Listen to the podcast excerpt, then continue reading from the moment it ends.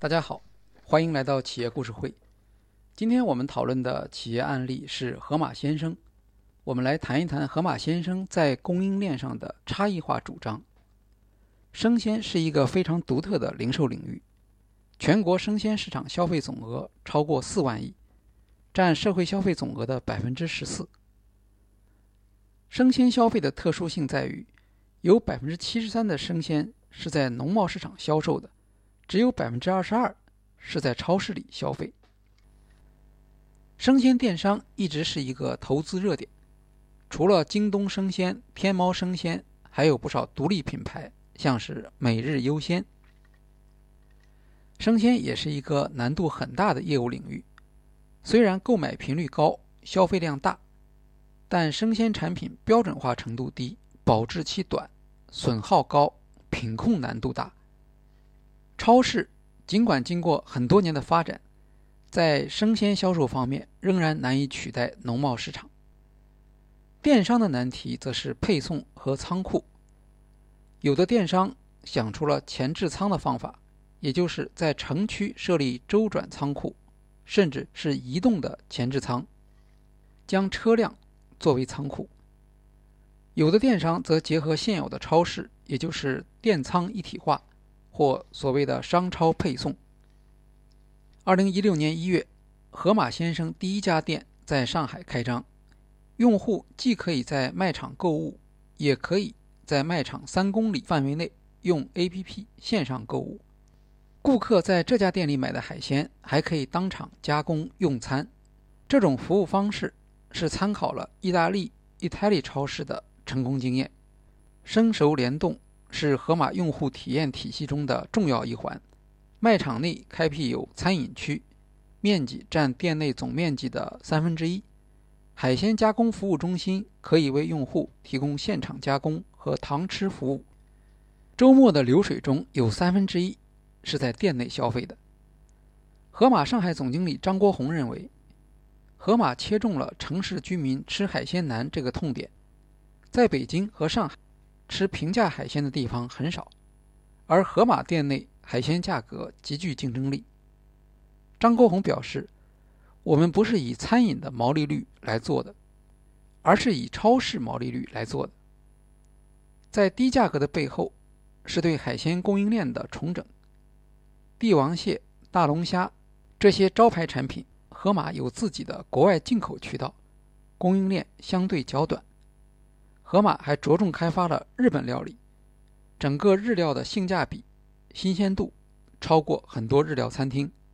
海鲜不是常年消费，它的主要作用是用独特的品类帮助盒马在用户心目中建立起新的形象。盒马的经营基础还是要靠快速消费品和生鲜的全品类运营。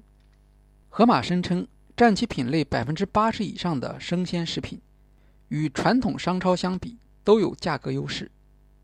张国红说：“盒马经营的生鲜食品价格对标的不是超市，而是菜场。我们的绿叶菜绝大部分时间比上海的菜场零售价格低百分之三十，猪肉比菜场低百分之二十。低价并不意味着盒马准备长期亏损。”张国红说：“盒马生鲜食品的毛利率比同行高很多。”已经做到百分之十到百分之二十，甚至超过了商超行业中毛利率最高的永辉超市。盒马提倡一餐食，产品尽量做小包装，绝大部分生鲜在第一个环节就进行了包装化，从而转变成标准品，避免在运输、门店运营和顾客挑选等环节造成损耗。在盒马生鲜店内购物的顾客会注意到头顶有一个发出嗡嗡声的传送带，不同颜色的包裹从传送带上走过，这些都是为快递配送准备的送货包裹。盒马 CEO 侯毅说：“盒马先生开发出专用的管理系统，包括配送、物流、门店销售、APP 等，这些技术是盒马先生的核心优势。”这个系统可以保障盒马在三十分钟内将商品送达到三公里内的用户手中。系统接收到线上订单后，拣货员根据 PDA 显示订单前往零售区或仓储区拣货，用 PDA 扫码之后放入专用的拣货袋，再将打包好的拣货袋挂到天花板上的传送带。根据商品温度和保存条件的不同，拣货所需要的购物袋分成灰色、绿色、紫色和蓝色。一个订单要分拆成几个来拣货，挂在传送带上送到后场打包，以压缩打包时间，再通过自动传输系统把商品传送到河流区，由配送人员送货上门。在配送端，后仓会用大约十分钟时间完成拣货、流转和包装，剩余二十分钟时间留给配送员送货。实施这套系统的明显好处之一是降低了新人的上手难度。以前需要由人来传递的指令系统变成了数据交换。以拣货为例，在传统的商超需要很长时间进行培训，但盒马采用这套系统之后，两个小时之内，新员工就可以记住大概的货架、仓储、仓位在哪里，接收产品编号之后，来到相应的位置。使用 RF 枪扫描后，把商品送到目标货架。拣货、打包、配送、收货、再上货和前仓补货，都是在云端指挥完成，不但节省了人力，而且效率得到了很大的提升。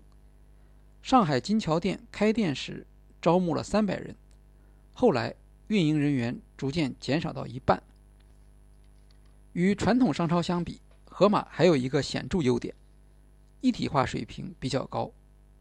传统商超由于受原有信息系统和供应链的牵制，在线服务系统的效率比较低，往往一家超市会接入几个平台，导致管理复杂，服务水平下降。传统商超在店内体验方面富于经验，但在周边配送上则远远落后于盒马。一个简单的例子。阿里有饿了么这样的本地配送服务，但盒马并没有采用饿了么来配送，而是完全自建配送队伍。CEO 侯毅表示，一体化是盒马的核心能力，从订单分拣到配送一体化，使得盒马对周边三公里范围内的快递服务在行业中建立起竞争优势。二零一八年九月。盒马在阿里投资者大会上宣布，运营一年半以上的门店单店坪效超过五万，是传统超市的五倍，线上销售占比超过了百分之六十。后面一项数据是盒马的立身之本，它对阿里巴巴最大的价值就是以线下店而实现线上销售，所以线上销售占比是盒马的核心指标。盒马的实体门店成为阿里巴巴由线下向线上导流的入口。随着线上获得用户成本不断上升和用户资源的枯竭，来自门店的线下导流反而具备了成本优势。经过阿里平台之后，用户消费数据可以创造出更高的价值，因为在线上可以生成远远多于线下的消费场景。这和传统的零售店正好相反，他们希望通过移动互联网吸引用户，增加线下店的销售。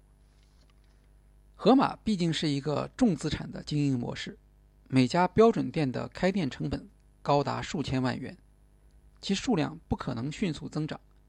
现在，盒马除了标准门店之外，还有四个新的业态：盒马 F 二、盒马菜市、盒马 mini 和盒马小站。分别对应着便利店、菜市场、小型盒马和前置仓的形式。盒马希望这些不同类型的店面填补所有的线下市场空隙，同时也测试不同形态的生存力。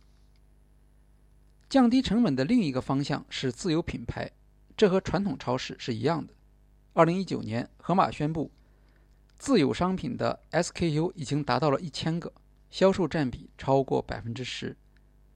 在接受天下网商采访时，上海自有品牌协会主任王建军说：“盒马没有切入安全系数很高的产品来做自有品牌，而是根据门店消费者的特性，开发了一些非常有针对性、细分市场的自有品牌产品。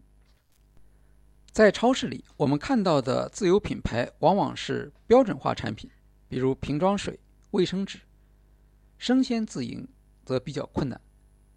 盒马基于对用户数据的分析，开发出一些特别的自有商品，例如瓶装大米，它的口号是一瓶米，两瓶水，三人食。用户购买一罐三百克左右的塑料瓶装免淘米，倒入电饭锅。加两瓶水，摁下煮饭键就可以了。据盒马披露，首批瓶装鲜年米上市三个月后，月环比销售增长超过百分之五十七。盒马自营负责人赵佳玉说：“将五常大米的规格从常见的五公斤装尝试性的改为二点五公斤、一公斤装，结果远比大包装卖得好，这才有了瓶装大米的创意。”他说：“我们坚持小包装、鲜度管理，一顿一餐商品的突破，而山姆会员店 （Costco） 则是囤货性质的销售。盒马是目前市场上唯一一家采用大店模式的生鲜电商，其他电商包括2019年上线的美团买菜，采用的都是前置仓模式，也就是只有仓库没有店面。2018年年底。”盒马先生连续发生四起食品安全问题，以食物过期为主。盒马承认问题的原因是快速扩张期运营管理水平跟不上，但市场则怀疑这暴露出盒马生鲜类食物销售周转率过低。二零一九年四月，盒马先生宣布昆山新城五月广场店将停止营业。消息传出后，引起了零售界的议论。据说周边人口质量不达标是盒马关闭的直接原因。这说明盒马先生的可持续性依赖较高的消费水平。二零一九年，侯毅在亚布力中国企业家论坛发言时说：“他所理解的新零售将更提倡健康消费，享受最好的商品与最好的服务，而非追求价廉物美。”这反映出阿里对盒马的定位有新的描述。更加强调为十年后的消费生态做准备。服务消费升级不仅是盒马的基本假定，也是天猫进行产品升级的基本假定。但拼多多的兴起使得这一假定受到挑战，整个阿里集团要转身来应对来自拼多多从低端的攻击，这将是一个困难的过程。目前来看。盒马的确不具备同时满足中高端市场和低端市场的能力。二零一八年十二月，阿里巴巴集团宣布将天猫超市的生鲜运营权从易果集团转交由盒马管理。二零一九年六月，盒马升级为独立事业群。九月，盒马先生与饿了么宣布已实现战略互通，用户通过饿了么也能获得盒马的服务。阿里巴巴首席财务官吴卫曾经表示，快消生鲜在未来几年中有十万亿的市场规模。如果布局得当，我们应该能够去打造一个像天猫、淘宝这个量级的商业平台。在过去几年里，盒马所有的线下尝试和增长都是围绕着盒马 APP 进行，目的是提升盒马 APP 的价值。未来。如果阿里巴巴在生鲜和本地生活业务中只保留一个超级 APP，盒马很可能是一个不错的选择。但要承担这样的责任，除了完善商业模式，盒马还需要在组织能力上有显著的提升。好，今天的企业故事会就介绍到这里，谢谢大家。